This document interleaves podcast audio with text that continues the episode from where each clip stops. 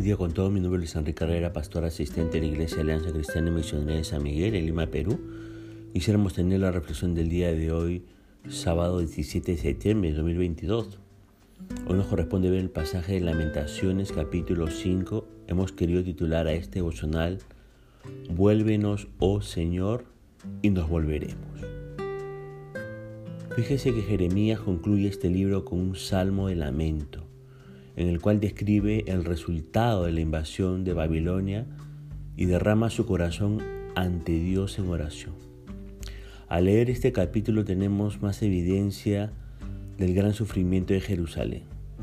Antes de la caída de la ciudad, el hambre fue terrible, nos dice este versículo 10 de este capítulo 5.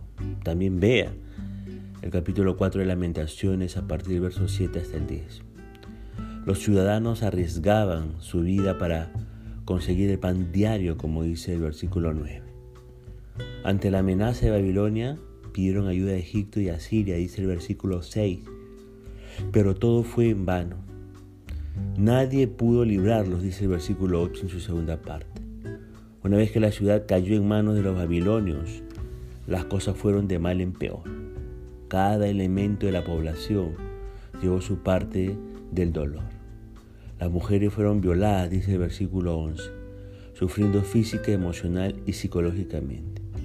Sus vidas quedaron afectadas para siempre.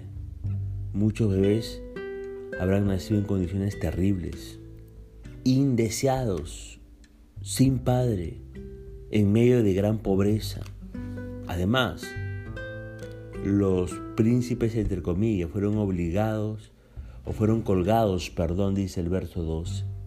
Los jóvenes, dice el verso 13, fueron llevados al exilio. Los ancianos fueron maltratados, dice el versículo 12. Y como resultado, la sociedad entera fue trastornada. Lea los versículos 14 y 15, ¿no? Los ancianos, dice, no se ven más en la puerta, los jóvenes dejaron sus canciones, cesó el gozo de nuestro corazón, nuestra danza se cambió en luto. Los niños y jóvenes quedaron huérfanos, dice el versículo 3. Las madres viudas, dice el versículo 3 también. La tierra fue adueñada por extranjeros, dice el versículo 2. Y gente extraña vivía en las casas, dice ese mismo versículo. El versículo 4 nos va a decir que ahora había que comprar el agua y la leña, que antes abundaban. El versículo 5 nos dice que padecían persecución, y no había reposo del sufrimiento. Cada día era igual. Lo que guardó a Jeremías de caer en la depresión espiritual fue que por lo menos sabía muy bien a qué se debía tanto sufrimiento. El verso 7 lo, demuestra. Había una convicción en Jeremías y era esta. Nuestros padres pecaron, como dice el verso 7.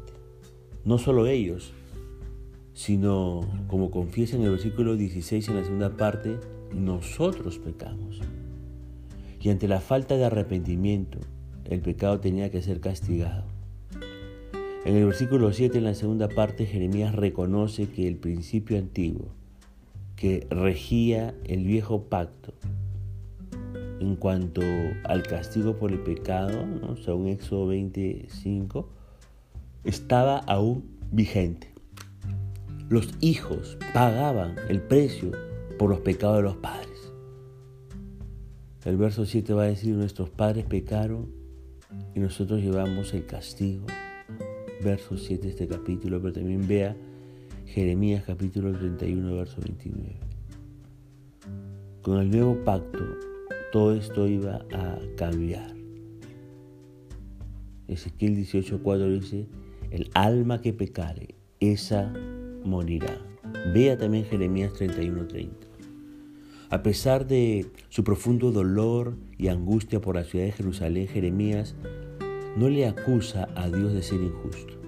Más bien, le adora diciendo, mas tú, Jehová, permanecerás para siempre tu trono, tu trono de generación en generación, según el versículo 19. Pero el profeta también aprovecha para pedirle a Dios su ayuda, rogando que no se olvidara de ellos para siempre, como lo puede en el versículo 1 y el versículo 20 de este capítulo. Jeremías sabe que lo que realmente hace falta es el arrepentimiento del pueblo. Sin embargo, reconociendo que el pueblo por sí solo no es capaz de volver a Dios, Jeremías le pide a Dios que obre a su favor. Mira lo que dice en el verso 21. Vuélvenos, oh Jehová, a ti y nos volveremos. Y quisiéramos tener una reflexión de lo que hemos visto hasta este momento un llamado de mucha honra que se desprecia con una vida deshonrosa tiene como consecuencia gran sufrimiento, así como lo escucha. Un llamado de mucha honra que se desprecia con una vida deshonrosa tiene como consecuencia gran sufrimiento. El libro de lamentaciones nos da una ilustración del amargo sufrimiento que el pueblo de Jerusalén experimentó cuando su pecado lo alcanzó y Dios le dio la espalda. Todas las metas que se habían propuesto fueron destruidas. Sin embargo, aunque Dios se apartó de ellos a causa de su pecado, no los abandonó. Esa era una gran esperanza. A pesar de su pasado pecaminoso, si la gente volvía a Dios, Dios los restauraría. La esperanza, fíjese, solo se encuentra en el Señor. Nuestro dolor debe acercarnos a Él, no alejarnos. Como dijera el apóstol Pablo, cuando abundó el pecado, sobreabundó la gracia de Dios. Si nos hemos extraviado, pidamos a Dios que nos haga volver a Él, porque nos conviene poder estar cerca de Dios en ese arrepentimiento. Aún es valedero decir, vuélvenos, oh Señor, y nos volveremos.